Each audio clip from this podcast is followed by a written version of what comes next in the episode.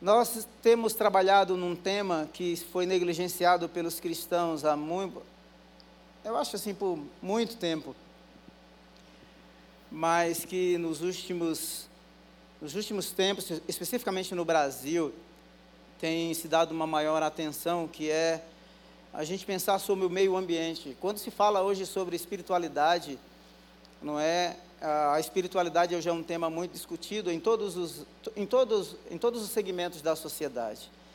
Então, cuidar da natureza é, é um dos temas. Por isso é, que está dentro da espiritualidade. Por isso nós desenvolvemos um programa chamado Pense Sustentável. Então, é, cuidar do meio ambiente, separar o, o, lixo reciclável e assim por diante. Não sei se a Sônia está aqui. É, é um trabalho que está dentro do INSEC. E você viu o Guigão fez o Viva na semana passada, né? O Guigo, filho do pastor Rafael, e assim ficou bem legal. Ele falou sobre o, o programa Pense Sustentável. Então eu gostaria que você é, abrisse os seus olhos para isso, não é? Que a gente realmente pudesse consumir com muito mais responsabilidade e a nossa ideia é que em determinado momento a gente não tenha mais essas, esses copos aqui, mas que sejam substituídos por garrafas e que você possa, em dado momento, ter a sua própria garrafinha. Tá bom? É, no dia 17 nós vamos ter aqui uma palestra bem interessante. Ia falar que o, o, o palestrante era internacional, mas já colocaram ali. Né?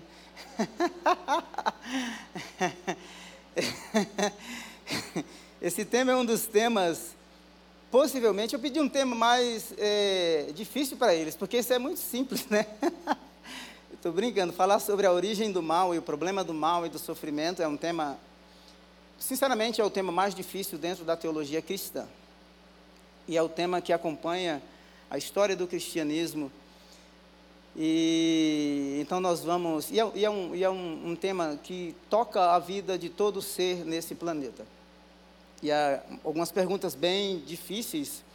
Como pode um Deus santo, soberano, onisciente e onipotente é, permitir o mal?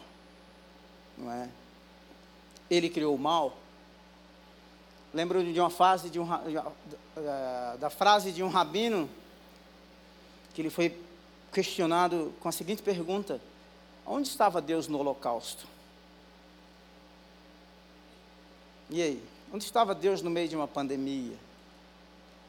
Então, são perguntas como estas que no dia 17, às 9 horas da manhã até o meio-dia, nós vamos conversar sobre esse assunto.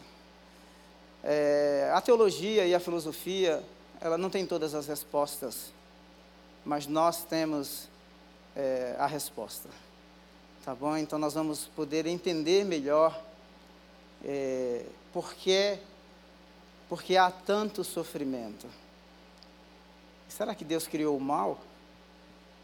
De onde vem? Não é? Então, aqueça aí o seu coração. O nosso objetivo não é simplesmente trazer um conhecimento que possa é, expandir um pouco mais é, a nossa mente ou a nossa cognição, mas que a gente possa realmente entender nesse ambiente de dor e sofrimento é, como que a graça de Deus se manifesta e se revela à humanidade. E isso, sinceramente, é uma das coisas que ao longo da minha vida cristã me mantém muito mais apaixonado por Deus. Eu sou um estudante da história do cristianismo, da história da igreja, e se não existisse um Deus como o nosso Deus, há muito tempo nós haveríamos sucumbido, outrora, não é? Como o salmo, o salmista disse, se o Senhor não estivesse ao nosso lado. Então será um tempo precioso. Eu vou pedir que você não somente venha e participe, mas que você também possa divulgar, não é? É? Você vai ver essa arte aí, então eu vou pedir que você compartilhe, porque será um dia de consolo e de refrigério para a nossa alma, em nome de Jesus. Amém? É... A nossa série deste mês de junho é Assim Eu Luto as Minhas Guerras. Esse é um tema também muito interessante e eu acredito que o tema sobre é, o problema do mal está bem conectado com esse, com esse assunto. Então, a primeira é vencendo as guerras da, na mente, vencendo as guerras na sua própria alma vencendo as, as, as guerras presentes nas tentações, vencendo as guerras fugindo da aparência do mal. Quando eu estive aqui na sexta-feira, no, no culto fúnebre do irmão Nelson, uma coisa, me, uma palavra me chamou muito a atenção, porque enquanto a dona Edith falava, os filhos também vieram falar, e um dos filhos, chamado Júlio César, é, o Júlio César disse uma coisa, duas coisas muito interessantes, que marcou muito o meu coração. O Júlio César disse assim: Eu nasci no coração do meu pai. Eu nasci no coração dele. Eu não sei o, o porquê da frase, eu nem liguei, nem quis é, pesquisar mais ou buscar mais informações. Mas se ele é um filho, ou foi um filho, é um, um filho adotivo, não importa se é biológico, mas o mais importante é que ele nasceu realmente no coração do, do seu Nelson. Ah, e isso ah, era suficiente para ele. Então eu quero dizer primeiro para você, independente de qualquer luta, de qualquer guerra, de qualquer batalha que você enfrente, tenha essa consciência clara e plena de que você nasceu no coração do Pai.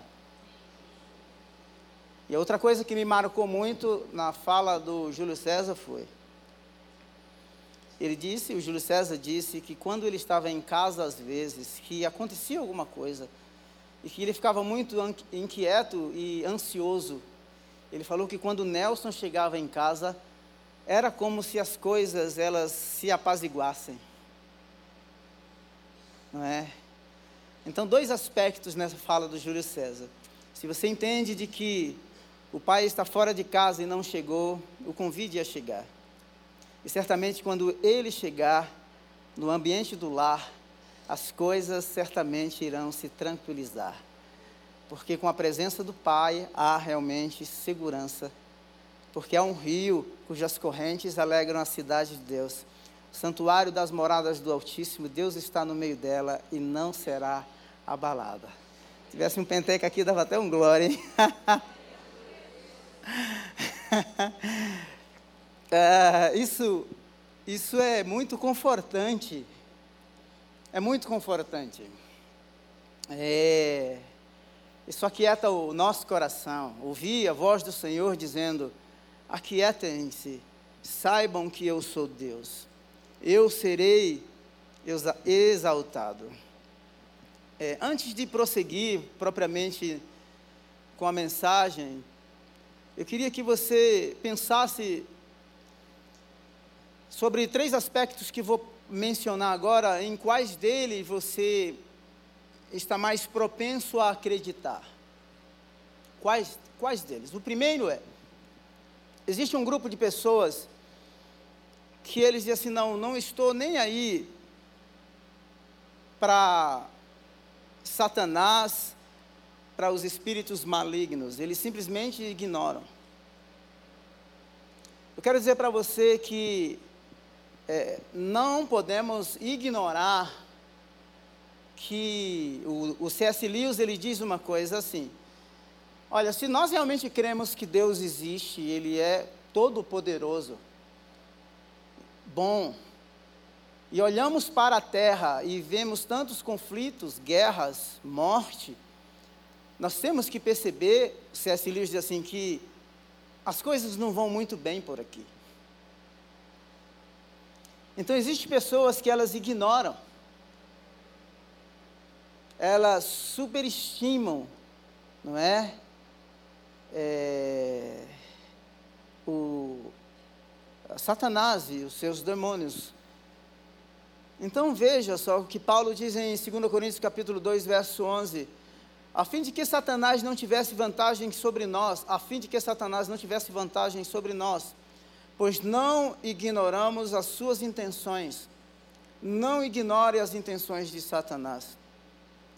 Satanás ele não respeita a estatura física, psíquica, quão maduro você é psicologicamente, emocionalmente, espiritualmente, ou quão bem preparado você é cognitivamente, intelectualmente, não é?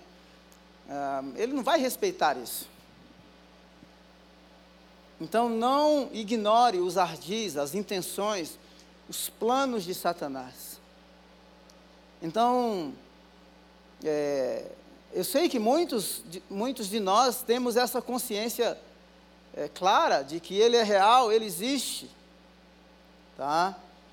O segundo aspecto é que existem pessoas que elas simplesmente filosofam, elas simplesmente filosofam sobre a existência de Satanás e os males que acontecem no mundo. Você pode dizer assim, não, isso parece estranho. Existia um grupo de teólogos, principalmente alguns teólogos liberais, que diziam que os relatos do Novo Testamento, quando apresenta e fala Jesus expulsando demônios de pessoas, eles dizem que aquelas pessoas, na verdade, elas não estavam possessas por espíritos malignos, mas, é, mas estavam, é, tinham problemas psíquicos, eram esquizofrênicas, então, é, dizendo assim, não, não eram problemas espirituais, não era possessão demoníaca, eram problemas psiquiátricos, é, os teólogos diziam isso.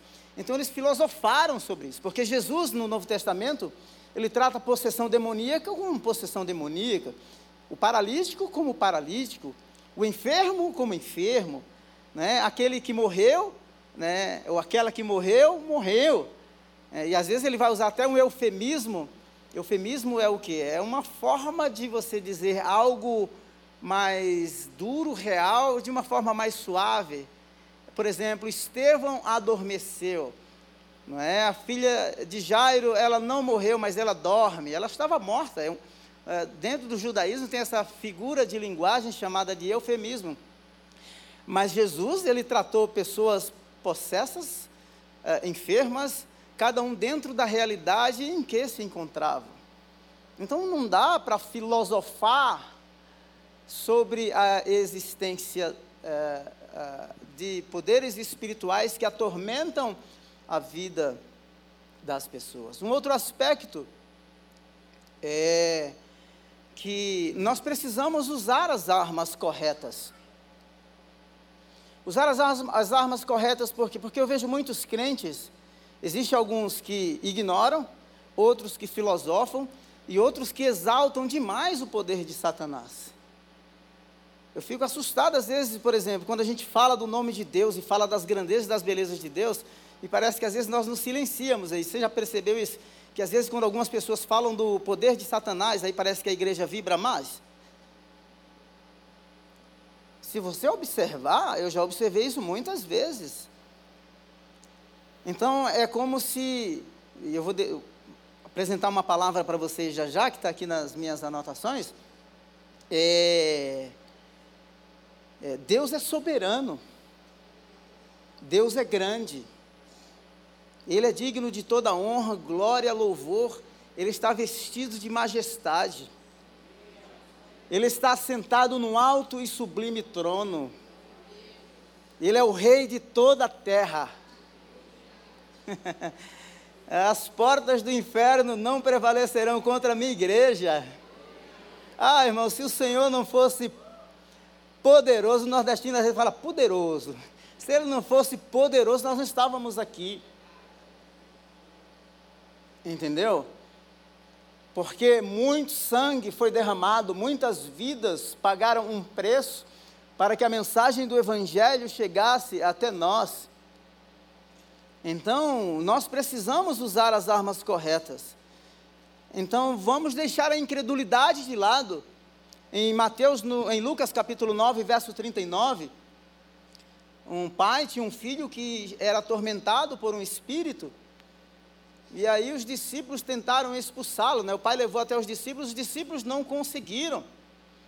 No verso 40 diz assim: Roguei aos teus discípulos que, discípulos que os expulsassem, mas eles não conseguiram.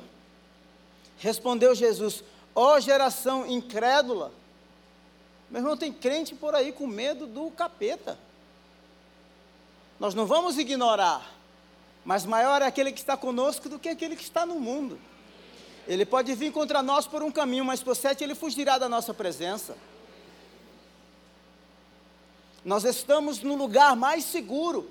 Nós estamos nas mãos do Senhor e ele disse em João 10 que ninguém pode nos arrancar das mãos dele. Aquele que é de Deus, o diabo não toca, a não ser que o Senhor permita. E ele não vai nos tentar além das nossas forças.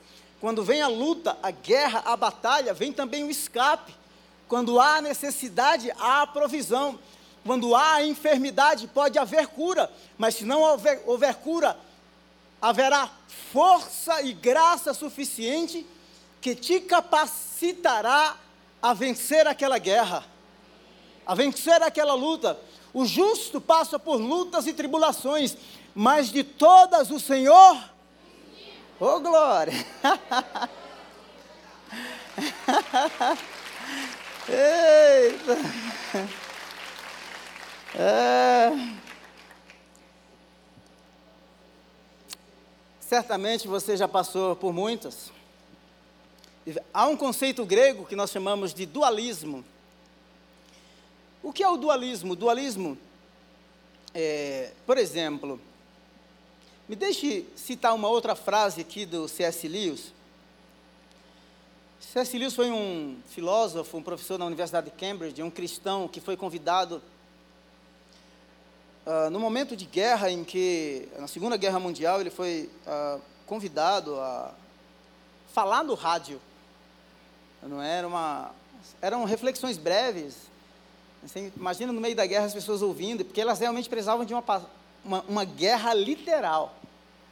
E ele foi convidado a falar na BBC, né, na rádio, e as suas falas se tornaram livros, como O Problema da Dor, como Cristianismo Puro e Simples, que são clássicos da literatura cristã.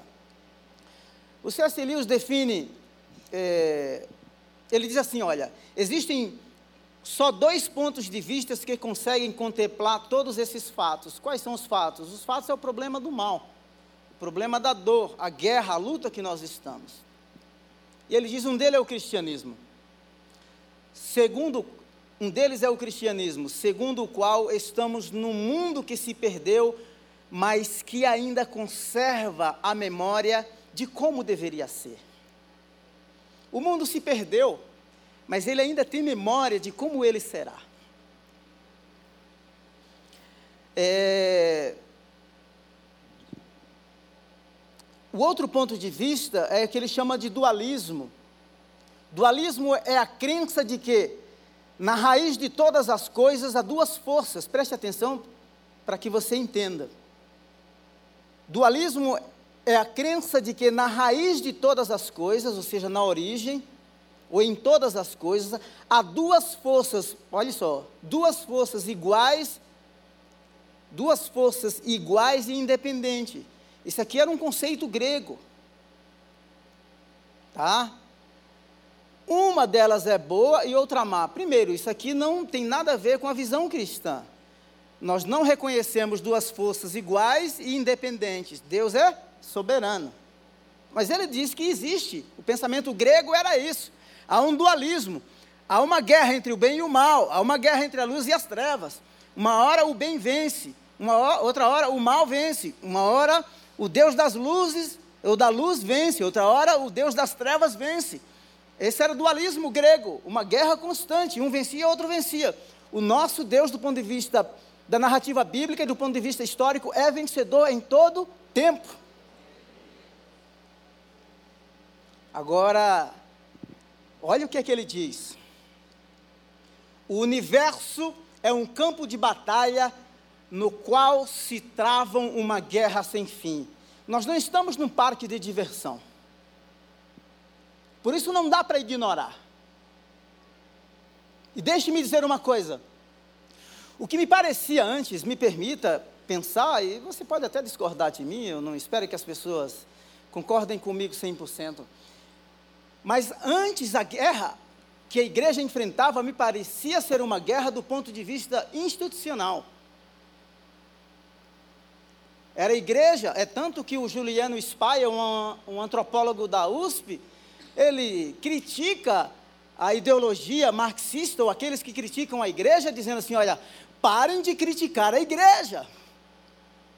Vocês batem na igreja, quanto mais bate na igreja, mais a igreja cresce.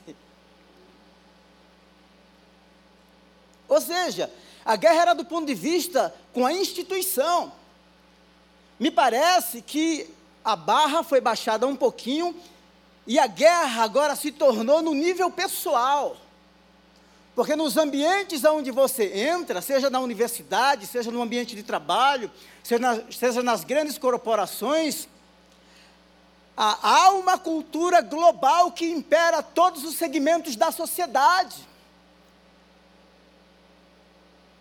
Conheço história de irmãos que trabalham em grandes corporações, membros da nossa igreja, que eles já foram coagidos a gravar vídeos e falar sobre assuntos que é completamente contrário aos seus valores, às suas crenças.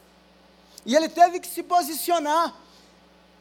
Eu vi um vídeo de uma criança, o sotaque, falando em inglês, o sotaque possivelmente britânico, que só porque na camiseta dizia que só existe dois gêneros, não é? É, é, é isso que está no vídeo, gêneros, tá? Mas só existia homem e mulher. Dois professores o tiraram da sala de aula e o levaram para a salinha para dizer que a frase da camisa estava atingindo, atingindo algumas pessoas e causando desconforto. Uma criança. E aí a criança disse assim: Olha, mas aqui na escola existe é, panfletos, existe bandeiras, bandeira colorida espalhada para todos os lugares. Vocês falam de inclusão, vocês falam de diversidade. Porque é que existe uma lei para todo o ambiente e ela tem que ser totalmente diferente para mim. Nós estamos numa guerra.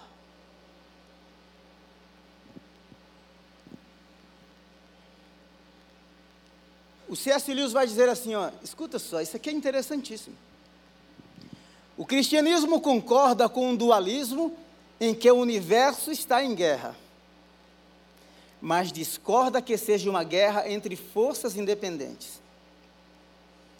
Considera-a antes uma guerra civil, uma rebelião, e afirma que vivemos na parte do universo ocupada pelos rebeldes.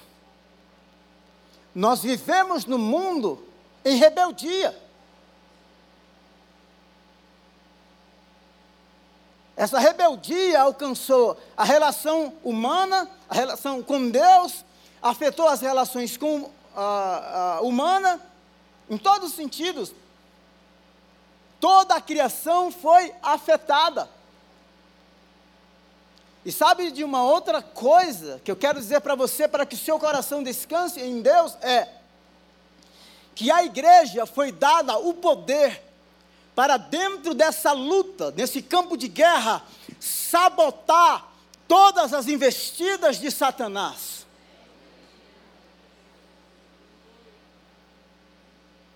Então não tem que ter medo, tem crente que fica com medo.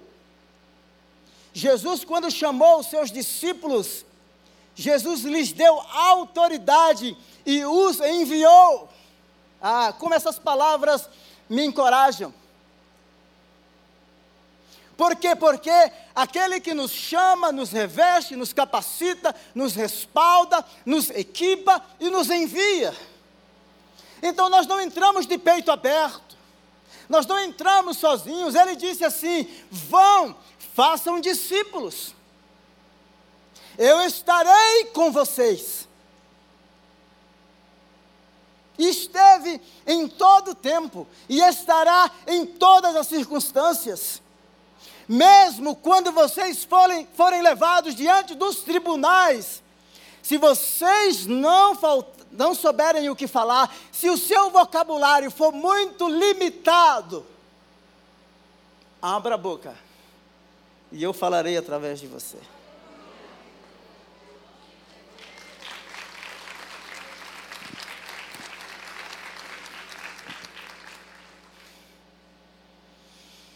Ainda que andemos como pessoas naturais, as nossas armas, já 9 e 20, as nossas armas são espirituais.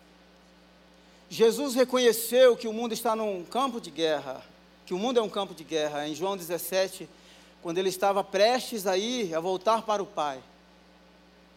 Ele diz: Pai, enquanto eu estive com ele, com eles, falando sobre os discípulos, eu os protegi. Agora que eu vou para ti, peço que o Senhor os proteja. Não peço que os tires do mundo, mas os livros do mal. Nenhum deles se perdeu, a não ser o filho da perdição.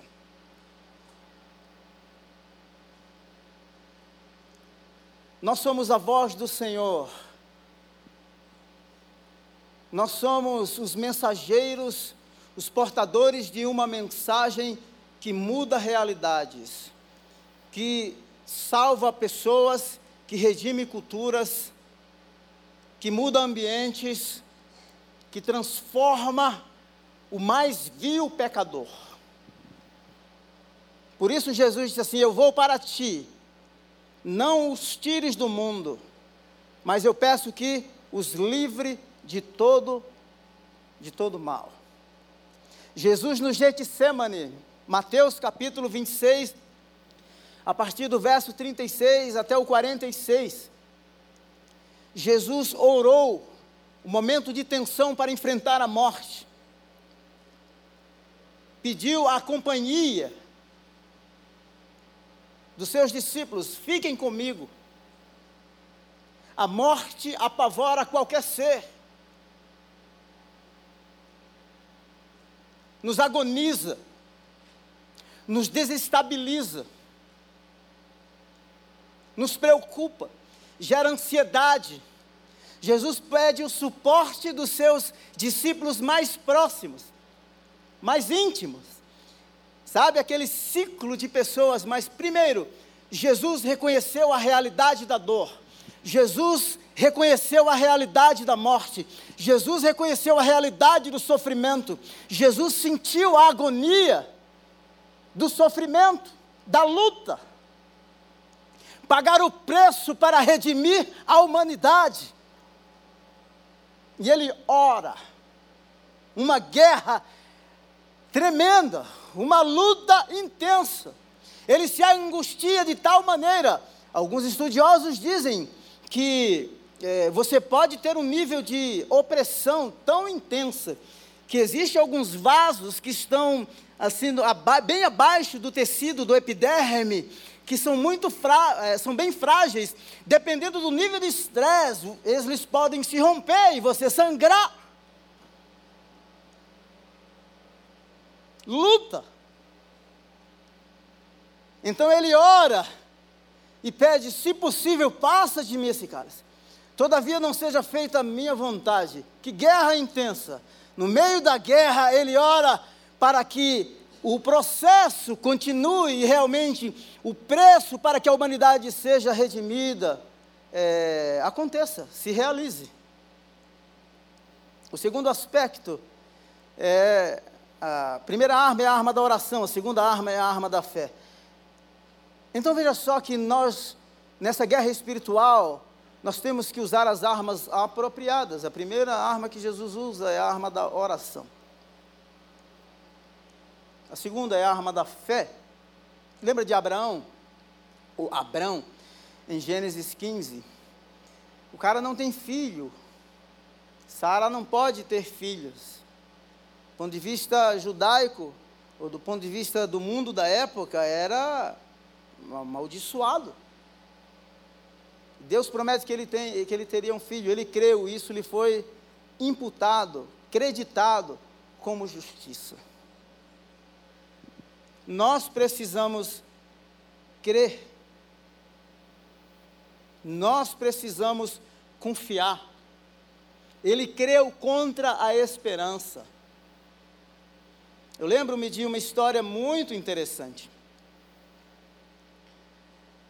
Um, um, homem muito famoso, um visionário, fez muitas coisas. E ele tinha um sonho de construir algo muito mais esplendoroso. E isso aconteceu. Só que aconteceu enquanto, ah, depois da morte dele.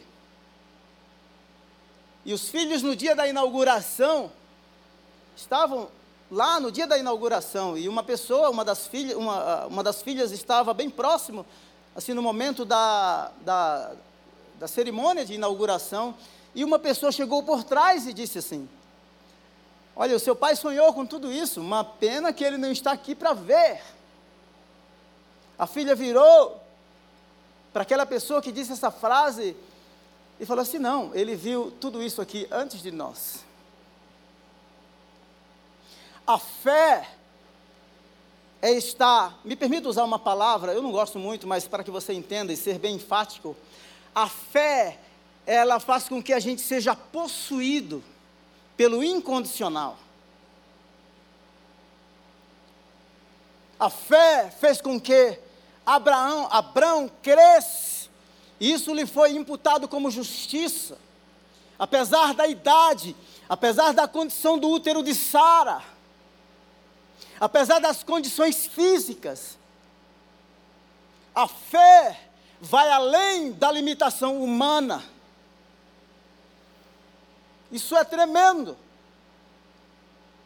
Então, quando olharmos para a nossa condição, seja ela física, seja ela psíquica, que no meio de tudo isso, a gente possa se entregar ao incondicional, a Deus que tudo pode ao Deus que realiza o impossível.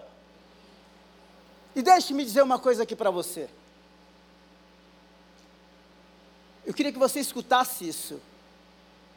O Deus que tem poder para curar uma enfermidade é o Deus que tem o mesmo poder para sustentar o enfermo.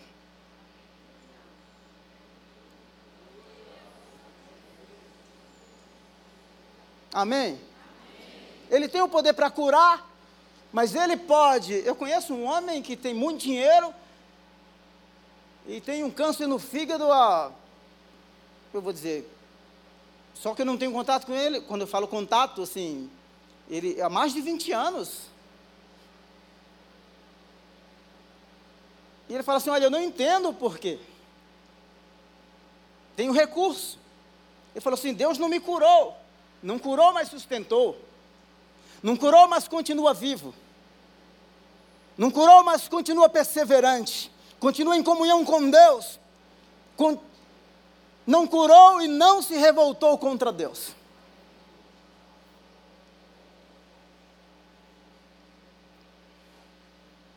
Abraão creu. Lembra da história da viúva com o profeta Elias? Eu não vou, eu não vou ter tempo para explorar tudo isso. Mas às vezes o que a gente tem para apresentar para Deus é quando, em situações críticas e adversas da vida, o que nós temos para apresentá-lo é, é botijas vazias. Eu falo isso do ponto de vista das coisas externas, não é? A conta que negativou. não é verdade? A demissão inesperada que chegou. O diagnóstico médico assustador coisas externas. Mas de repente um vazio pessoal, a vida que perdeu o sentido, a motivação que sumiu. Deixe-me dizer uma coisa para você. Se o que você tem nessa manhã são botijas vazias, apresente-as. Coloque diante daquele que pode encher essas botijas. Ele sabe como encher, ele sabe como multiplicar, afinal, ele trouxe a existência de todo o universo a partir do nada. Deus é tremendo. Eita, e a mulher colocou as botijas, aí monta a botija para cá. e a botija que enche. Apresente-se. Muitos de nós ignoramos a realidade em que vivemos. nem todos nós seremos curados e restaurados de tudo. Ah, você não é melhor que Jesus e você não é melhor que o apóstolo Paulo. O apóstolo Paulo tinha um espinho na carne, certo? E ele tinha lá um mensageiro do capeta, né? Você tem aí aquela pedra no sapato? Você tem aquele tormento? Que o poder de Deus se aperfeiçoe em tudo isso. Como lutar as nossas guerras? Oração e fé. Eu lembro-me meu irmão, eu vou te contar uma história, viu? Uma vez eu fiz uma lista de pedidos, dez pedidos. Nós colocávamos em cima do micro-ondas. Eu olhava para aqueles pedidos e falei assim: a lista é grande, a luta é grande. Mas quando começar a responder, será efeito dominó, um a um. E quando começou, foi literalmente assim: um a um, pá, pá, pá. Deus faz ele faz o impossível. De um útero vazio, ele disse assim: Olha as estrelas agora, deixe-me mostrar aqui, dar uma aula, tornar isso muito mais real, mais real e muito mais próximo da sua realidade. Sai aí da tua tenda, olha as estrelas dos céus, você pode contá-las, assim será a tua descendência. Creia, creia contra a esperança. Agora reconheça a sua realidade frágil, doente. Diga para Deus: Deus dói. Eu vi a palavra do Júlio César, do filho do irmão Nelson, e eu falei assim: eu não sabia que doía tanto, mas dói, o coração dói. Tem hora que a gente tem que ser levado, não é verdade? Tem que ser levado. Não é a música do cara lá do pagodinho, né? Deixa a vida me levar, né? né? Não é bem. É mais, se a gente fizer uma adaptação, que a vida te leve, que a vida de Cristo te leve. Que nas correntezas deste tempo presente, você seja guiado neste mar de coisas, por Deus, por Cristo. Às vezes eu falo, eu, eu falo bastante com os meus familiares, e uma frase que eles dizem sempre assim, eles pegam uma passagem bíblica e falam assim, e aí, como é que você está? Estou bem, né? Com Jesus no barco, tudo vai bem. Isso pode parecer muito simples. O nosso problema é que às vezes nós, essas coisas se tornaram muito simples para nós. Elas não são simples. A vida de fé é uma vida de entrega e de confiança, e nós temos que realmente dizer: com Ele no barco, tudo está bem. Um outro aspecto é como lutamos, é como lutamos as nossas guerras. A outra arma é a arma da palavra de Deus. Foi por meio da palavra que tudo veio à existência. É por meio da palavra que todas as coisas são sustentadas. Foi por meio da palavra, do Verbo encarnado em João 1, que nós fomos redimidos e toda a criação foi restaurada, recriada, regenerada, nascida de novo. Então a palavra cria, a palavra, quando liberada, redime, a palavra transforma. A palavra penetra até a divisão da alma e do espírito. E é apta para discernir os pensamentos e as intenções do nosso coração. Então, viva essa palavra, seja saturado pelo poder da palavra. Quando Satanás disse: Se tu és filho de Deus, manda com que essas pedras se transformem em pão. Nem só de pão viverá o homem, está escrito.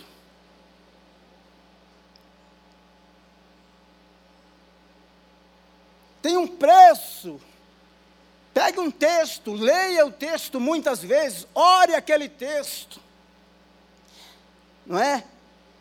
Parafraseie aquele texto, compartilhe aquele texto, que a palavra esteja em você e você esteja na palavra, que você possa dialogar com o autor das Escrituras. Ore a palavra. Nem só de pão viverá o homem. Memorize a palavra. Proclame essa palavra, anuncie essa palavra. Por quê? Porque Satanás, é, ele tentará mexer na sua identidade como filho, como filha de Deus. Quem é você dentro desse mistério divino? No início eu lhes falei que Satanás, ele não vai respeitar a sua personalidade, o seu perfil, o seu temperamento, as suas credenciais, o seu posto, a sua posição, o seu poder aquisitivo. Ele não respeitou o Filho de Deus, Jesus. Então, memorize a palavra. A construção humana contra o conhecimento de Deus. Esse é o segundo, o segundo aspecto. Destruímos argumentos e toda a pretensão que se levanta contra o conhecimento de Deus. Quando eu li esse texto, eu falei assim, mas é, a pretensão humana, todo o conhecimento que se levanta contra o conhecimento de Deus, mas quem é? Quem é o ser humano para se rebelar ou se levantar contra o Criador. Não é? É muita pretensão humana, não é? Fala sério. Mas as coisas começaram assim lá no céu. A primeira rebelião aconteceu no céu, a segunda rebelião aconteceu no jardim do Éden.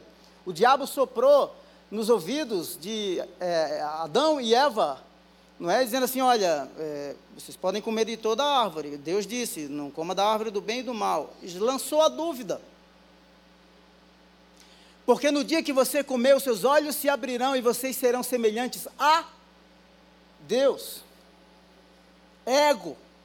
Querer ser igual a Deus. É muita pretensão. Você pode, historicamente, isso aconteceu na época do iluminismo. O iluminismo agora saiu da era das trevas, os homens se tornaram, a humanidade se tornou madura, se tornou iluminada. O que foi que fizeram? Colocaram Deus para margem. Deus foi uma invenção humana. Fizeram uma propaganda uma certa vez no Reino Unido, colocaram em muitos ônibus no Reino Unido, fazendo uma chacota com Deus, dizendo assim: no princípio o homem criou Deus. Se referindo a Gênesis, no princípio criou Deus os céus e a terra. Então, uma propaganda. Os ateístas investiram muito dinheiro, colocaram nos ônibus. No princípio, o homem criou Deus. Existe sim um conhecimento que se rebela, que tenta desconstruir o conhecimento de Deus, os valores cristãos, os fundamentos da sociedade ocidental, que são baseados na tradição judaico-cristã. Isso é guerra, isso é luta. Ah, você pode dizer assim, mas Samuel, isso é no século 21. Não é no século 21. Se você ler Mateus 15, a guerra vem do coração, as guerras vêm do coração humano, de onde procede toda a violência.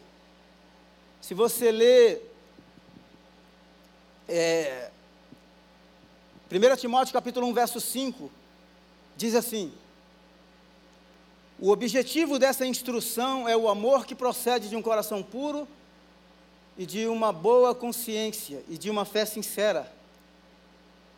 Alguns se desviaram dessas coisas voltando-se para discussões inúteis, querendo ser mestres da lei, quando não compreendem nem o que dizem, nem as coisas acerca das quais fazem afirmações tão categóricas. Paulo está dizendo assim: ó, existe alguns que se dizem mestres, mas eles não, falam nada com nada, eles não entendem o que eles dizem. Depois, 1 Timóteo no capítulo 4, a partir do verso 1, diz, o Espírito claramente diz, nos últimos tempos, alguns abandonarão a fé e seguirão espíritos enganadores. Abandona, abandonarão a fé e seguirão o quê? Espíritos enganadores. Lembra-se de que a filosofia marxista dizia que o socialismo, o comunismo seria implantado através da luta de classes. Através da luta de classes não deu certo. Derramamento de sangue não daria certo. Então a mudança agora é nas bases da cultura judaico-cristã, a desconstrução do conhecimento de Deus. A humanidade, como C.S. lhes disse, está em, em rebelião. Então tenha consciência de que você, como crente, é um sabotador, uma sabotadora dos planos, das estratégias de Satanás, quando revestido revestida pelo poder da graça, da graça de Deus. Verso 2 de 1 Timóteo, capítulo 4. Olha o que é que esses mestres fazem e proíbem, ó, tais ensinamentos vêm de homens hipócritas e mentirosos, que têm a consciência cauterizada. Agora o que é que eles fazem? Proíbem o casamento e o consumo de alimentos. Existem projetos de lei falando da família, do modelo de família do século 21, que é baseada no, no amor, no sócio-amor, na sócio-afetividade então o pai pode casar com a filha e vice-versa, o filho pode casar com a mãe, isso é coisa do diabo. Isso é a pretensão humana. Isso é mexer nas bases, nos pilares que Deus estabeleceu para que a sociedade, para que a humanidade vá bem. Pois tudo que Deus criou é bom e nada deve ser rejeitado. Então veja só, o que é que eles tentam fazer? Eles tentam descaracterizar o projeto de Deus. A conspiração humana. Então veja só, quando eu mencionei que antes uma guerra ou a luta era do ponto de vista institucional, agora era sua, é nossa. Quando as pessoas sabem que você é cristão no ambiente onde você trabalha, você contraiu uma guerra imediatamente.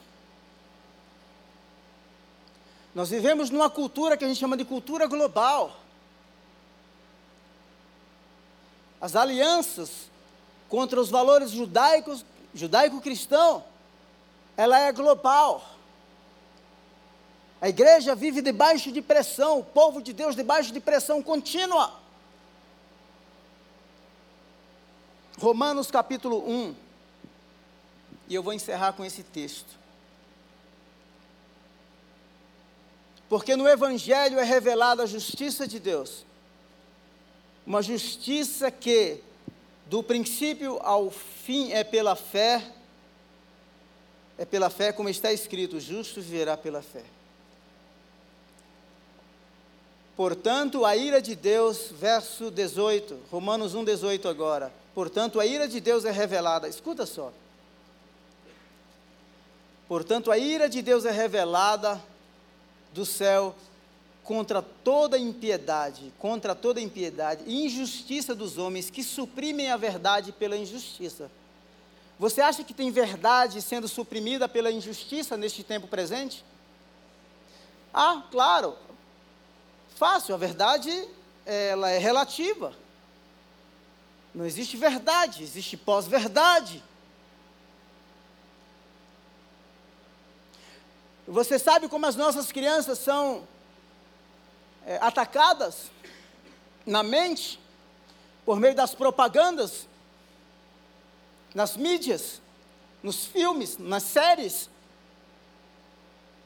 A verdade sendo suprimida uma criança sendo tirada da sala de aula por dois professores para explicar uma frase que tem na sua camiseta, só porque diz que existe homem e mulher? Quer dizer que o, a crença dele não pode ser respeitada num ambiente democrático, inclusivista, diverso, tolerante. Vocês sabem do que eu estou falando. Nós não precisamos ser legalistas, hipócritas, religiosos, mas a nossa identidade como embaixadores, como portadores da boa notícia, tendo a consciência desta guerra nos níveis mais profundos da cultura do século 21, não pode ser calada. Jamais. Jamais. Eu grifei algumas palavras aqui porque eu nunca tinha olhado nesse texto. Eu vou mostrar para vocês. Vocês não vão ver que estão mais longe? Se eu pudesse explorar todos os, esses conceitos que aparecem aqui, tá? É, por exemplo, porque tendo conhecido, conhecer a Deus não o glorificaram. O que eu quero dizer para você é que quando Deus, que é o fundamento, a base, né? E, e era bem assim mesmo, é? até a, antes do advento do iluminismo, tudo que era explicado era explicado a partir de um conceito que a gente chama de teocentrismo. Teos e centro, ou seja, Deus é o centro de todas as coisas. Quando esse eixo é removido, eles trocaram a imagem de Deus. E os efeitos de tudo isso é, primeiro, não o glorificaram. Segundo, trocaram a imagem de Deus, trocaram, trocaram por outras divindades, animais, quadrúpedes e etc. Apesar de terem o conhecimento de Deus. Quando se remove o eixo, o pilar, toda a margem sente o efeito. Trocaram a imagem de Deus por outras divindades. Quais são os efeitos? Trocaram as suas relações. Homem com homem, mulher com mulher. É o que está escrito na Bíblia.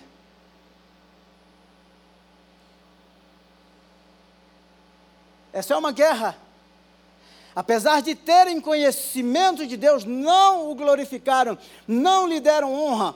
E o que é mais perverso de tudo, me deixe ler para você, e aí eu literalmente vou terminar. Verso 32. Embora conheçam o justo decreto de Deus, Romanos 1, 32, de que as pessoas embora conheçam o justo decreto de Deus, de que as pessoas que praticam tais coisas merecem a morte, olha só, não somente continuam a praticá-las, não somente continuam a praticá-las, elas conhecem os decretos, elas continuam no seu, na sua libertinagem, continuam praticando, mas também aprovam aqueles que praticam praticam e aprovam, praticam e fazem a propaganda, praticam e incentivam, praticam e divulgam. É esse o mundo que nós vivemos. A guerra mais ferrenha hoje, olha aqui para mim. As pessoas esperam ver o capeta, não é, se manifestando, se revelando das formas mais esquisitas. Esquisito é trocar o eixo, o fundamento da humanidade, o Deus invisível, Criador de todas as coisas, tá? Por animais e quadrúpedes. Esquisito é relações que não tem nada a ver. Então o nível é no nível da cultura, no nível do intelecto, mexendo nas bases, desconstruindo a criação de Deus e profanando contra o próprio Deus. Por favor, se coloque em pé.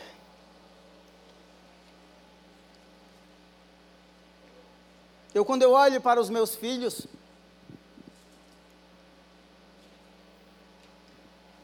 e quem tem filhos aqui sabe que os desafios são gigantescos.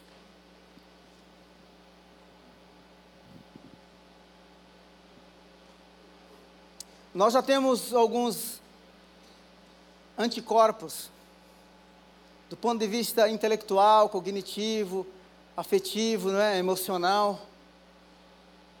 Sabemos como dar algumas respostas.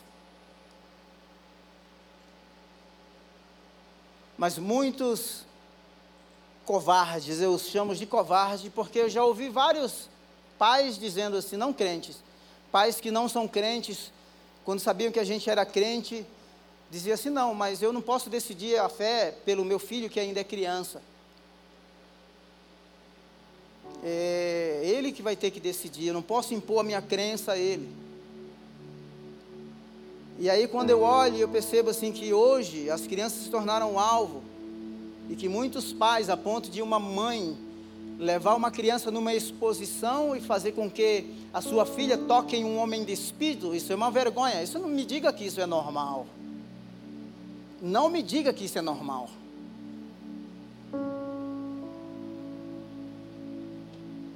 Não me diga que o modelo de família baseada no sócio-amor, na sócio-afetividade é normal. E com projeto de lei.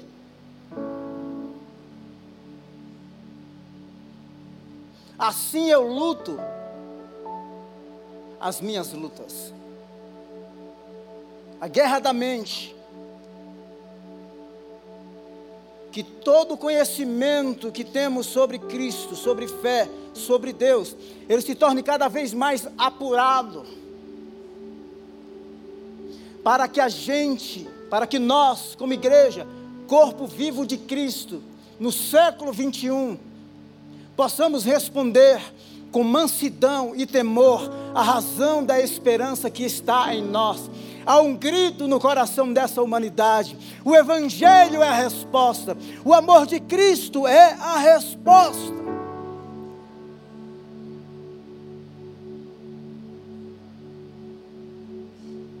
Muitos de nós seremos chamados para a salinha, como foi aquela criança com as frases na camiseta. Não tenha medo de ir para a salinha. Nós devemos temer e ter medo de que os nossos amigos, as pessoas com quem nós convivemos, nós temos que, que ter medo e temer de que eles é, é, não vão para o inferno. Ou temer que eles vão para o inferno, é isso que nós precisamos temer. Então, se você for para a salinha, para ser chamado a atenção, vá. Mas o que mais importa é que os seus amigos saiam da salinha, né? Ou seus amigos da escola e do ambiente de trabalho saiam desse ambiente e que possam um dia morar com você nas mansões celestiais. Pai, muito obrigado por essa manhã. Assim eu luto as minhas lutas.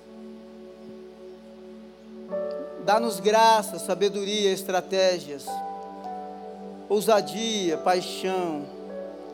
Nós reconhecemos uma, uma sociedade que se tornou tão complexa é tão difícil navegar em tantos ambientes. Ajuda-nos. Abençoamos os nossos filhos. Abençoamos os professores das universidades que aqui estão, os empreendedores, os empresários. Senhor eterno, que os contatos diários que temos com as pessoas, todos nós aqui, sejam encontros espirituais, torna o ambiente ou os ambientes por onde passamos lugar de culto, lugar de adoração. Tira a timidez, a vergonha. Senhor, prepara o coração dos nossos amigos para receber a semente do Evangelho. Muitos se tornaram cativos na mente, se opuseram a Deus, aquilo que Ele é, aquilo que Ele faz, e o propósito para qual Ele os criou. Senhor eterno, vem e reina nestes relacionamentos, vem e reina nestes corações, vem e transforma estas vidas, vem e redime essas culturas. Em nome de Jesus, abençoamos o Brasil, abençoamos o Brasil, abençoamos a nossa nação, abençoamos a nossa economia, abençoamos a família brasileira, abençoamos a liderança da igreja brasileira, em nome de Jesus. Enche-nos de graça, enche o nosso coração de amor. O amor que lança fora todo medo, todo medo. Que o Senhor te abençoe e te guarde. Que Ele resplandeça a luz do rosto dele sobre você. Que Ele te dê paz. Que Ele te dê paz. Que Ele guarde a tua entrada e a tua saída. Que você seja bendito, bendita ao entrar e ao sair. Em nome de Jesus. Em nome de Jesus. O guarda de Israel, aquele que não dorme, que não cochila, que não tosqueneja, que ele seja a tua sombra e a tua direita, que ele te cerque por detrás e pela frente, que caia um mil ao teu lado e dez mil à tua direita, e que você não seja atingido, atingida. Seja forte e corajoso, seja forte e corajosa, disse o Senhor a Josué: Seja forte e corajoso, em nome de Jesus. Aplauda o Senhor. Glória a Deus. Glória a Deus. Aplauda mais forte. Bendito seja o Senhor. Glória a Deus. Glória a Deus. Tenha uma semana abençoada em nome de Jesus.